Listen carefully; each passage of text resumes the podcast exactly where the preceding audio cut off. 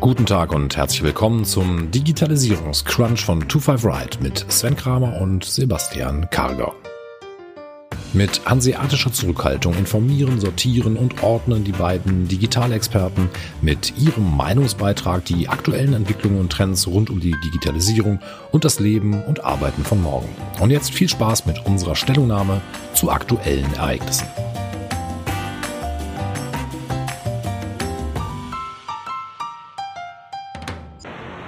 Herzlich willkommen zu einer neuen Folge unseres Digitalisierungscrunch. Wir haben mal wieder ein paar spannende Themen aufbereitet. Sven, lass uns mal direkt reinstarten. Wir sagen ja immer wieder, die Macht liegt in den Devices. Wir haben auch gerade das letzte Mal darüber gesprochen. Da hat Apple seinen Fitness Plus vorgestellt, also ein Abo für Fitnessinhalte. Und wir haben ja gesagt, dass auch da mal wieder die Macht in den Devices liegt, weil Apple ja durch die Apple Watch, durch das iPhone einfach schon den Draht, den Kundenzugang zum Kunden hat und das Device besitzt, ist es für sie natürlich relativ einfach, dann halt auch einen Service aufzusetzen. Jetzt wurde angekündigt, dass Samsung Pay in Deutschland startet. Und da kann man sich ja eigentlich genau die gleiche Frage stellen. Liegt hier eigentlich auch die Macht wieder im Device? Also hat Samsung hier einen entscheidenden Vorteil gegenüber den anderen Anbietern, die im Bereich App Payment unterwegs sind? Oder ist das hier bei Samsung vielleicht nicht der Fall?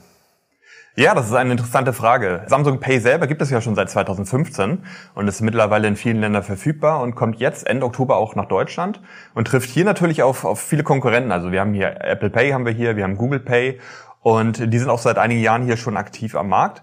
Der Unterschied ist jetzt, dass Samsung Pay äh, kooperiert nicht wie Apple oder Google mit mehreren Banken, sondern wickelt sämtliche Zahlungen über virtuelle Visa-Debitkarten der Solaris Bank ab. Der neue Dienst soll sich so mit nahezu jedem deutschen Bankkonto verknüpfen lassen. Und das wäre natürlich im Vergleich vielleicht, so, wenn man sagt, die anderen waren schon da und die ziehen jetzt nach, haben sie vielleicht noch was in der Hand, wo sie so ein bisschen genau. einen Mehrwert hätten. Genau, also die, die Funktionsweise bei Samsung Pay ist eigentlich erstmal recht ähnlich zu dem, wie ja. es bei Apple Pay äh, funktioniert. Also könnte man sagen, eigentlich das Erlernte schon. Der, der Kunde weiß schon, wie er damit umgehen könnte.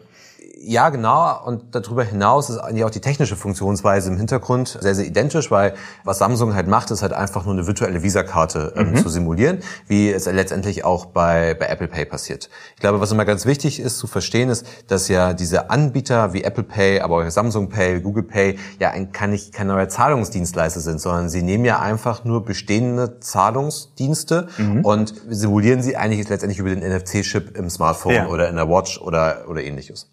Und so funktioniert es letztendlich auch bei Samsung Pay. Nur dass Samsung Pay halt gesagt hat, wir machen halt eine Kooperation in Deutschland mit der Solaris Bank und wir nehmen eine Visa-Karte, die halt von der Solaris Bank herausgegeben ist und wie man das halt von jeder klassischen Kreditkarte auch kennt, wird die Zahlung dann halt von deinem Bankkonto abgebucht. Also man kriegt halt einfach mit Samsung Pay eine neue Kreditkarte dazu. Mhm, ja, richtig. Und die Frage ist natürlich jetzt, jetzt kommen wir ein bisschen spät, also die anderen waren schon da und du hast die, einleitend hast du es gesagt, also die Macht der Devices. Inwieweit hat Samsung vielleicht einfach aufgrund seiner Stellung, denn es, man geht davon aus, also äh, dass alle Samsung-Geräte ab 2018 können das halt anbieten und die haben eine sehr große Marktdurchdringung in Deutschland. Ich glaube, in Deutschland sind knapp 20 Millionen Geräte, die dort genutzt werden können. Inwieweit hat Samsung damit eine Macht halt, äh, ja, ähm, den, den Kundenzugang zu erreichen? Genau, also Samsung war bis vor kurzem ja auch noch Marktführer in Deutschland, also hat den größten Marktanteil gehabt. Ähm, sie kommen mal von weit über 30 Prozent. Ähm, durch Huawei zum Beispiel ist aber der Marktanteil dann deutlich geringer geworden. Mittlerweile liegen sie auch hinter Huawei. Das heißt, ja, sie haben eine, liegen wir noch bei 20 Prozent, das heißt, sie haben immer noch eine relativ große Marktdurchdringung. Aber wenn man das mal vergleicht mit Apple Pay, dann ist es bei Samsung Pay so, dass ich mich auf jeden Fall erstmal registrieren muss eigentlich ja noch einen Schritt vorweg. Ich hab, muss sogar noch die App runterladen. Wenn man sagt, ich habe auf meinem Samsung Smartphone Android drauflaufen und ich habe auf meinem Apple iPhone ja sowieso iOS drauflaufen, dann habe ich ja jeweils die Apps schon drauf, um halt das äh, Payment darüber abzuwickeln. Und ich muss eigentlich nur noch meine Kreditkarte scannen. Mhm. Bei Samsung ist es jetzt so, ich muss meine App herunterladen, also ich muss die Samsung Pay App herunterladen. Ich muss mich dort dann registrieren. Und das ist nicht nur ein simpler Registrierungsprozess, sondern ich eröffne ja eigentlich ein Bankkonto, respektive ich bestelle ja eine neue Kreditkarte. Das heißt, ich habe den gesamten Legitimierungsprozess und Authentifizierungsprozess, den ich klassischerweise bei einem Bankkonto oder einer Kreditkarte habe, habe ich ja jetzt auch bei Samsung. Das heißt, ja, sie haben die Devices und sie haben einen relevanten Marktanteil in Deutschland. Aber ich habe dann doch wieder einen relativ komplexen Prozess, bis ich dann tatsächlich mal bezahlen kann. Sie haben zwar das Legitimierungsverfahren vereinfacht und das ist weder postident noch videoident. Es ist einfach gehalten, aber ich habe trotzdem den gesamten Registrierungsprozess, den ich erstmal durchlaufen muss. Ja, das, das sehe ich genauso. Also ich hatte zwar gehört, diese App brauchst du, glaube ich, bei den neuen Geräten nachher nicht mehr runterladen. Die wird halt direkt mit ausgeliefert, wenn ich ein neues Samsung-Handy bekomme. Aber grundsätzlich sehe ich es auch so. Also bevor ich das allererste Mal diese Funktion nachher nutzen kann, ist der Weg halt dann doch schon weiter. Und dieses, ich probiere es mal aus oder ich bin irgendwann mal an der Tankstelle und sag, hey, heute mache ich das einfach mal. Der, der Schritt ist nicht so einfach, sondern ich muss mich halt wirklich damit vorher nochmal auseinandersetzen und muss da auch gewisse Hürden einfach mal äh, vorher nehmen, bevor ich das nachher nutzen kann. Ja. Also man, man, man muss da halt einfach sagen, da ist Apple ganz klar im Vorteil. Also sie haben ja nicht den großen Marktanteil, aber sie sind ganz klar im Vorteil, weil sie haben das Device ja in der Hand. Also sie haben nicht nur die Devices beim Kunden, was der Vorteil ist, einmal hinsichtlich Kundenzugang. Also sie haben Apple Pay, also sie haben Apple Pay gelauncht und dann ist es halt gleich Sie haben gleich den Kunden und Sie können es halt noch besser integrieren. Und ich glaube, das ist der entscheidende Punkt, weil Samsung kann das halt eben nicht so. Sie haben es nicht so komplett in der Hand. Apple kann steuern, was sie mit ihrem iOS machen, was sie mit den iPhones machen. Und das ist definitiv ein Vorteil für Apple. Und deswegen glaube ich, dass der Vorteil, den Marktanteil zu haben, die Devices zu besitzen, sich bei Samsung halt nicht so ausspielt, wie es halt beim Apple-Produkten der Fall ist, wie es vielleicht bei Google Chromecast der Fall ist. Also diese Geräte zu besetzen, das macht halt in einigen Teilen hat man einen guten Vorteil und da liegt definitiv die Macht, aber ich glaube nicht, dass es bei Samsung Hey der Fall sein kann. Denn, was ich auch noch berücksichtigen muss, ist, ich bin ja nur auf dem Gerät. Ich bin ja bei Samsung und Android noch nicht im OS so tief verankert. Das heißt, wenn ich jetzt mir das mal bei Apple anschaue, die Macht liegt ja auch ganz klar da, dass ich überall dort, wo ich ein In-App-Payment habe, ich das ja dann auch über Apple Pay abwickeln kann. Mhm, ja. Und wenn ich es diese Services halt auf dem Android-Smartphone habe, dann bin ich, glaube ich, eher am Google Pay dran, als ich am Samsung Pay dran bin. Mhm, ja. Vielleicht noch ein Punkt, wir hatten Google Pay angesprochen. Google Pay selber gibt es ja seit 2018 in Deutschland und läuft ja aktuell bereits auf Samsung Smartphones. Und genau. da ist es dann so, dass Google Pay es aber auch so macht, dass sie mit bestimmten Banken zusammenarbeiten. Das heißt, da werden die Hürden jetzt nicht ganz so groß wie bei Samsung Pay, aber eben nicht mit so vielen. Und dazu muss man natürlich sagen, wenn ich dann auf meinem bestehenden Smartphone bereits Google Pay eingerichtet habe und das, also auf meinem bestehenden Samsung Phone und das auch nutze und das funktioniert, ist natürlich auch noch die Frage, warum ich dann ungefähr zu Samsung Pay rüber wechseln soll. Wobei Samsung Pay noch ein paar Dienstleistungen jetzt mit anbieten möchte. Also es ist wohl so, in dem Moment, wenn ich äh, Samsung Pay benutze und ich habe einen Betrag von mehr als 100 Euro, kann ich zum Beispiel entscheiden, ob ich äh, diesen Betrag dann nachher in Raten bis zu maximal 24 Monaten halt bezahlen möchte oder eben, dass ich auch, ich auch einen Kredit bis zu 9000 Euro. Richtig. Wobei, das, da greifen sie ja nur auf eine Dienstleistung, mhm, eine Kreditkarte ja. eigentlich letztendlich äh, zu. Also das wickelt die Bank dann halt im Hintergrund ab. Und das kann ich bei Apple Pay auch haben. Ich muss das halt nur mit meiner Bank letztendlich mhm, ja, okay. äh, vereinbaren. Ja. Ich könnte ja auch eine für amerikanische Verhältnisse klassische Revolving-Karte ja auch einsetzen, wo ich jeden Monat einen, einen festen Beitrag bezahle, egal wie ich die Karte letztendlich belastet habe. Also ich, ich sehe es auch so. Ähm, Samsung Pay hat den ganz klaren Vorteil, dass wir, dass, dass man das mit nahezu allen Banken halt machen kann, weil ich bei eigentlich allen Banken abbuchen kann und ich meine Kreditkarte mit diesem Bankkonto verknüpfen kann. Also ich glaube, das ist ein, das ist ein sehr, sehr wichtiger Vorteil. Sie, sie machen sich das ja auch relativ einfach, weil sich Sie gehen immer nur auf Visa. Diese, diese Komplexität, die ich bei Apple habe, dass ich eine Visa-Akzeptanz, eine Mastercard-Akzeptanz, American Express und so weiter und so fort habe, plus die ja auch in Deutschland schon ähm, auf dem Girocard-Netzwerk der Sparkassen mit aufbauen, da hat man natürlich eine höhere Komplexität drin, aber klar, der Vorteil ist einfach, ja, ich kann es mit jedem Bankkonto machen, jeder Kunde ist da, ähm, kann es halt nutzen, aber es ist halt trotzdem die Frage, ob ich damit halt an den Kunden rankomme. Ähm, und der Kunde sagt, ich gehe jetzt ähm, zu Samsung Pay. Mhm, ja. Vielleicht abschließend noch ein Gedanke, äh, hat man lange nichts mehr von gehört, aber auch die Apple Kreditkarte gibt es ja auch noch. Und ähm, wenn man jetzt auch noch mal sagt, okay, man löst sich auch für diesen Problem, dass ich nachher irgendwie ein Bankkonto brauche oder nochmal einen Kreditkartenanbieter, da ist Apple natürlich nachher am Ende noch näher dran. Ja, das, das stimmt, das stimmt. Wobei ich da die Ambition jetzt nicht kenne, ob vielleicht auch Samsung Pay an sowas arbeitet. Ja. Ähm, also an der Samsung-Kreditkarte. Aber klar, ich glaube, die, die Bemühungen von Apple sind da eigentlich nicht mehr auf die, auf die bestehenden Netzwerke setzen zu müssen, in Abhängigkeit zu den Banken zu sein, sondern ihr eigenes Ding dazu machen. Genau, und dann eigentlich auch dieses typische Apple-Ding zu machen. Also ich habe mein eigenes geschlossenes System ja. und ich weiß, ich kann mich darauf verlassen und das funktioniert. Ja. Kommen wir zum anderen Thema, und zwar Social Audio. Sebastian, hast du da ein paar Informationen? Genau, ähm, Social Audio ist ähm, aktuell ein Trendthema, was durch viele Medien geht, was ähm, im Laufe des Jahres immer mehr an Relevanz bekommen hat. Ähm, grundsätzlich ist Social Audio ähm, eigentlich ein ja, Senden von Sprachnachrichten an seine Follower, die häufig auch nur eine für eine begrenzte Zeit dann auch abrufbar sind. Und die Hörer können mit ihren mit Sprachnachrichten auf die Nachrichten derer, der sie folgen, dann halt auch antworten. Also man kann sich das eigentlich so vorstellen wie ein Podcast, nur kann ich halt zwischendurch reinfunken und kann ähm, dann halt direkt auf diesen Podcast reagieren.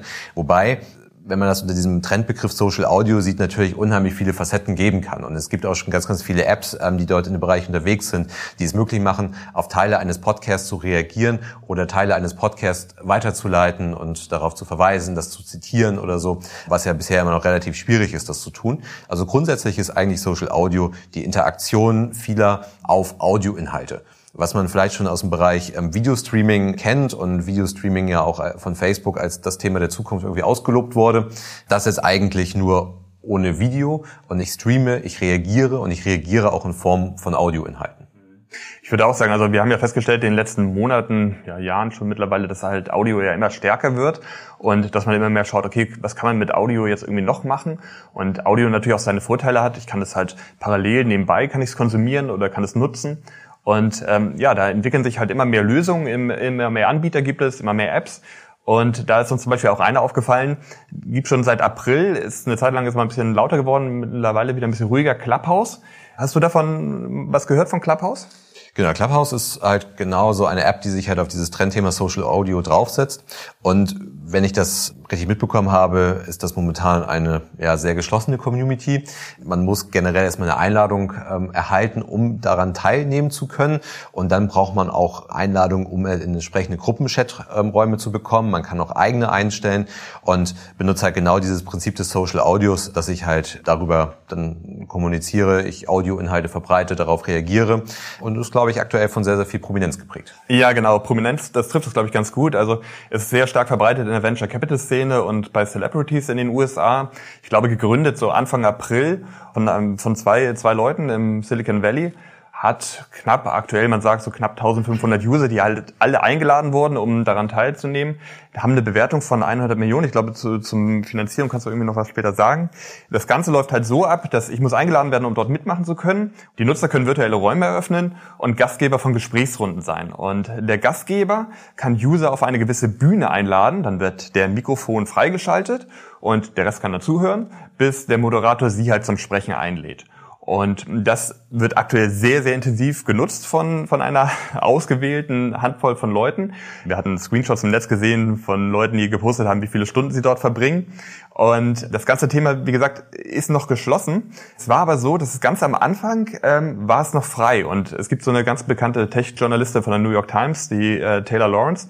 Und die hat es geschafft, ganz am Anfang äh, im April zu erkennen, okay, das könnte was Heißes werden hat sich registriert und hat es auch benutzt und war total begeistert. Also sie hat einen sehr, sehr positiven Bericht in der äh, New York Times darüber geschrieben und hat gesagt, okay, das wird das riesige Ding. Und dann im Juli, und da muss ich sagen, bin ich erst äh, richtig darauf aufmerksam geworden, war das so, dass sie in eine Diskussion geraten war mit äh, dem CEO von dem Startup Away. Und diese Diskussion, die nahm halt immer mehr Fahrt auf und äh, verlagerte sich dann später nach Clubhouse rüber. Und es war dann so, dass dort, ich, ich meinte das eingangs, ähm, da sind halt sehr viele Leute so aus dem Silicon Valley Bereich und Venture Capital Bereich sind dort unterwegs bei Clubhouse. Und man hat sich dann darüber ausgetauscht, dass Journalisten einfach viel zu viel Macht hätten und was man dagegen tun könnte. Und diese Audioaufnahmen, die wurden mitgeschnitten, wurden auch veröffentlicht, findet man auch bei YouTube diese Audioaufnahmen. Und das hat Clubhouse nicht besonders gut getan. Scott äh, Galloway ist ja auch vielen bekannt, hat im Podcast danach dann ähm, gesagt, okay, das Geld, das da rein investiert wurde, das ist mittlerweile versenkt und er sieht da keine große Zukunft. Ich glaube, das ist jetzt ein bisschen zu früh, das gleich zu bewerten. Aber natürlich hat das Ganze schon mal einen, einen ganz interessanten Spotlight eigentlich auf dieses Social Audio geworfen. Denn ich meine, wenn man jetzt sich anguckt, diese anderen Social Networks, wie zum Beispiel Facebook und Co., mhm. die haben ja schon unglaubliche Probleme, was das Hate Speech angeht und äh, Moderation zum Beispiel. Da habe ich ja schon die Herausforderung, Fotos, Texte, mhm. Videos irgendwie im Griff zu behalten. Aber ein gesprochenes Wort, das live irgendwie gesendet wird, da einzugreifen, ist natürlich ähm, ist ja noch schwerer. Ja. Und das in geschlossenen Räumen, wo ich dann noch nicht mal irgendwie groß was mitbekomme. Ja. Was ich beeindruckend finde, ist diese Eigendynamik, die das Ganze entwickelt hat. Also es ist eine App, ein Unternehmen, was noch nicht sonderlich äh, lange am Markt ist. Es wurde von Forbes gemeldet, dass Andresen Horowitz dort mit 10 Millionen eingestiegen ist bei einer Bewertung von 100 Millionen. Es hat eine gewisse Eigendynamik und wenn man sich mal vor Augen führt, dass es noch nicht mal eine Website gibt oder dass der Name der App auch schon im App Store vertreten ist und zu massiven Downloads bei anderen Apps geführt hat, ist das schon beeindruckend, was da für eine Eigendynamik drauf entstanden ist. Natürlich durch die Journalistin und ich sage mal durch den ganzen Medienrummel drumherum hat das natürlich auch an, an Spotlight dazu gewonnen. Dann die Verknappung.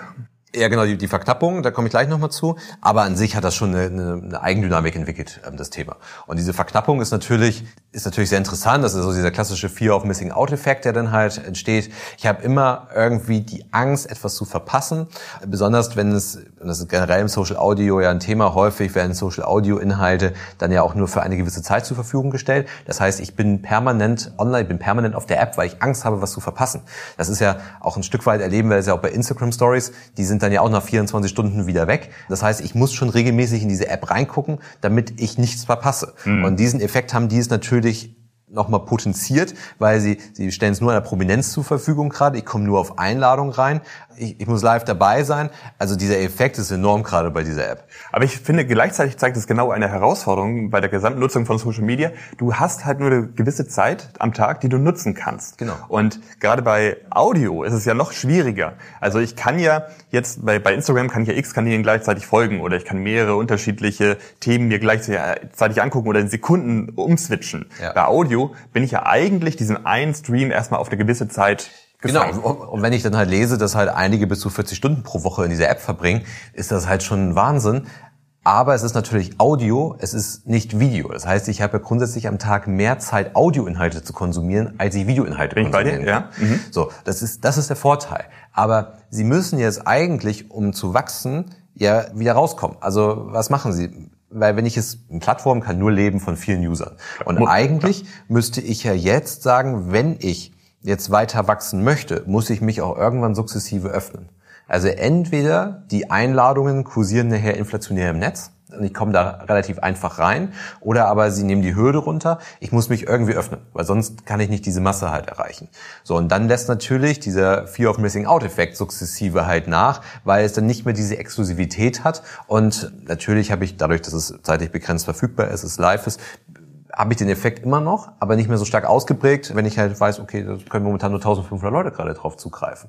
So, und das wird, glaube ich, spannend. Deswegen gab es ja auch diese Aussage von Investoren, die gesagt haben, naja, also entweder wir haben hier das nächste große Ding oder das ist im Juli tot. Das war ein Zitat aus Mai. ich glaube auch, das hat Potenzial aber es hat gewisse Herausforderungen, vor, vor denen sie halt stehen und die sie es halt nehmen müssen. Ja, ich glaube, dass man vielleicht, also klar, ganz genau, du brauchst halt jetzt Leute drauf, du musst weiter skalieren, damit du eben nachher irgendwann auch mal den Wert irgendwie wieder reinkriegst. Du brauchst ein Geschäftsmodell drauf, das ist natürlich dann auch nochmal ganz wichtig. Aktuell, ja, trägt sich das so ein bisschen selber, also, obwohl ich habe gehört, die machen, glaube ich, aktuell noch nicht mal irgendwelche Gewinne, aber es, alleine das Geld haben sie jetzt momentan, 1500 Leute, das kann einfach so laufen, alles mhm. gut. Aber wenn du dich natürlich jetzt öffnest, kannst du durch, sagen wir mal, du begrenzt dann trotzdem Gruppen. Also wenn du jetzt sagst, du kannst halt so eine Gruppe machen, da kannst du 20 Leute einladen, 30 Leute, äh, Leute einladen. Da kannst du natürlich schon schaffen, spezielle Gruppen wieder zu generieren, die, wo du auch nicht jeder reinkommt, sondern mhm. nur auf Einladung. Ich habe auch momentan das Gefühl, das wird momentan immer stärker, dass gerade Celebrities auch versuchen, so eine stärkere 1 zu 1 Beziehung zu ihren Fans aufzubauen und Fans direkt einzuladen. Also ich mache jetzt ein Facebook Live und lade nur folgende Leute ein. Und dass man natürlich sowieso den Konsumentenzugang halten, dass ich versuche halt ähm, so eine Exklusivität herzustellen. Das könnte ich mir vorstellen, dass es dann vielleicht spezielle Gruppen, bestimmte Räume gibt, wo ich nur reinkomme, wenn ich dann eingeladen werde. Mhm. Aber da wird es wahrscheinlich rundherum unglaublich viel Schrott geben. Ja, na, natürlich. Und ich glaube auch diese Celebrities haben ja auch das Problem, die sind ja schon vertreten auf großen Plattformen. Das heißt, wie viele Plattformen wollen sie denn eigentlich parallel noch bedienen? Weil du ja auch für jede Plattform halt individuellen Content, der für diese Plattform geeignet ist, produzieren musst. Und wenn ich es halt als Celebrity schon Instagram bediene als Beispiel, habe ich dann noch die Zeit, jetzt auch Clubhouse ähm, nebenbei noch zu machen? Oder nutze ich das denn jetzt halt? Weil diese ganzen Funktionen, die Social Audio mit sich bringt, die versuchen versuchen jetzt natürlich sukzessive die großen Plattformen zu adaptieren. Facebook hat sich auf die Fahne geschrieben, sie wollen stärker, also sie wollen viel, viel stärker dieses Thema Live ähm, bedienen. Ich kann mittlerweile Audionachrichten twittern. Hat, glaube ich, noch kein Mensch genutzt. Oder zumindest kenne ich keinen, der das genutzt hat. Die großen Plattformen werden das halt adaptieren und dann wird es halt wieder ein Kampf der Plattformen werden. Natürlich hat auch eine neue Plattform, das haben wir erst bei TikTok ja eigentlich erlebt in den letzten Jahren, auch Chance groß zu werden. Aber ich kämpfe als Creator um Aufmerksamkeit auf der einen Seite bei meinen, bei meinen Leuten, die mir folgen. Und als Plattform kämpfe ich um die Aufmerksamkeit auf der anderen Seite, um die Zeit, die zur Verfügung steht, diese Plattform zu bedienen. Und wenn ich dann halt später, okay, okay Celebrities werden jetzt nicht mehr unbedingt Facebook bedienen, aber wenn ich jetzt ähm, Instagram mache und ich vielleicht schon TikTok mache, mache ich dann auch noch Clubhouse oder fehlt mir dann die Zeit raus? Mhm, ja. Und vielleicht noch eine Sache, die, die ganz spannend ist, die Süddeutsche hat dazu auch geschrieben. Ich zitiere da mal, Glückwunsch, könnte man also sagen. Das Silicon Valley hat das Prinzip Radiosendung entdeckt und mit ein bisschen Telefonanruf vermengt. Aber bekannte Dinge neu zu verpacken und zu kombinieren, ist hier ja ohnehin Teil des Geschäftsprinzips. Also auch die sehen das halt, es ist die Süddeutsche nicht unbedingt äh, Maßstab für digitale Geschäftsmodelle und diese zu bewerten, aber es wird schon durchaus kritisch gesehen. Wir behalten das einfach mal im Auge und schauen mal, ob es das Ganze noch in einigen Monaten gibt.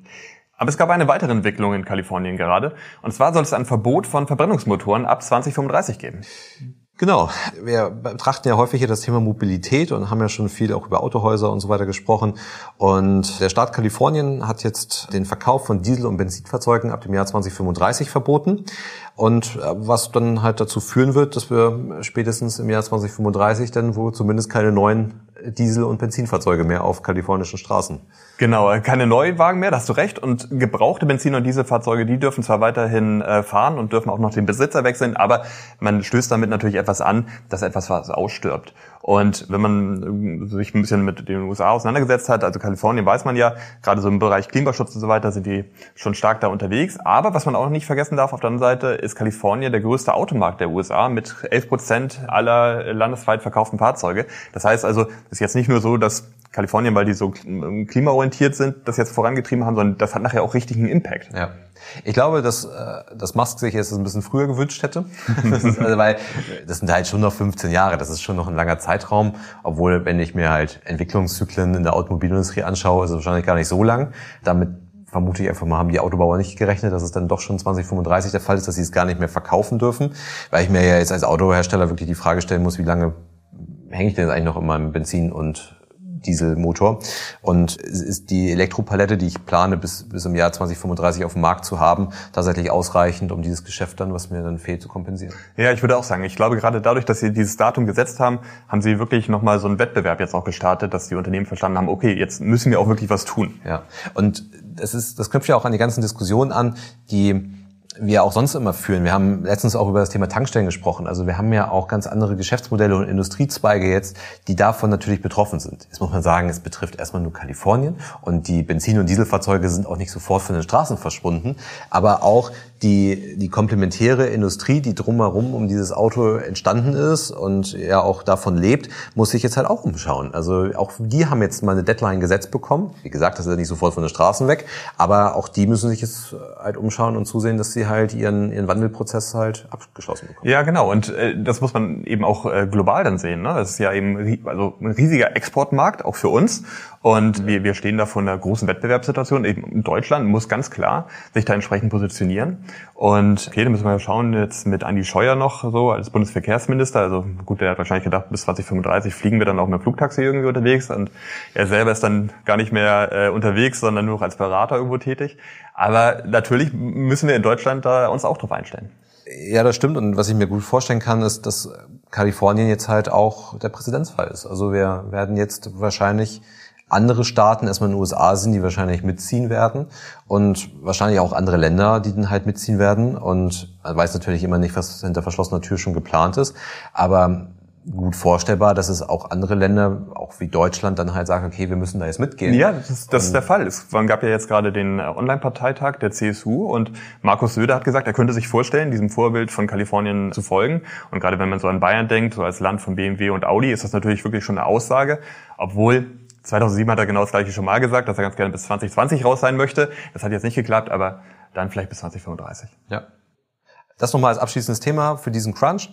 Ich möchte an dieser Stelle nochmal auf die äh, Gruppen verweisen bei LinkedIn und bei Facebook. Lasst uns weiter über diese Themen sprechen. Äh, schickt uns auch gerne Themen, über die wir hier nochmal sprechen sollen. Auch in dieser Episode hatten wir Themen dabei, die uns eingeschickt wurden. Also einfach an Diskussionen teilnehmen, uns Ideen schicken. Und dann würde ich sagen, bis zum nächsten Mal. Bis zum nächsten Mal. Tschüss. Tschüss. Der Digitalisierungscrunch ist eine Produktion von 25 Ride. Die Herren Karger und Kramer sind Gründer des erfolgreichen Beratungsunternehmens Liquam, aus dem 2020 die 25R Digital GmbH entsprang. 25 Ride Digital steht für Veränderung und Digitalisierung. Wir liefern Inspiration, Impulse, Wissen und Austausch für die Themen von morgen. Wir berichten über Trends und Entwicklungen und schaffen damit eine Bereitschaft für anstehende Veränderungen. Wir wollen Aufmerksamkeit für die Themen von morgen schaffen, befähigen und gemeinsam die digitale Transformation in der Gesellschaft vorantreiben. Lerne uns kennen unter 25r-digital.com.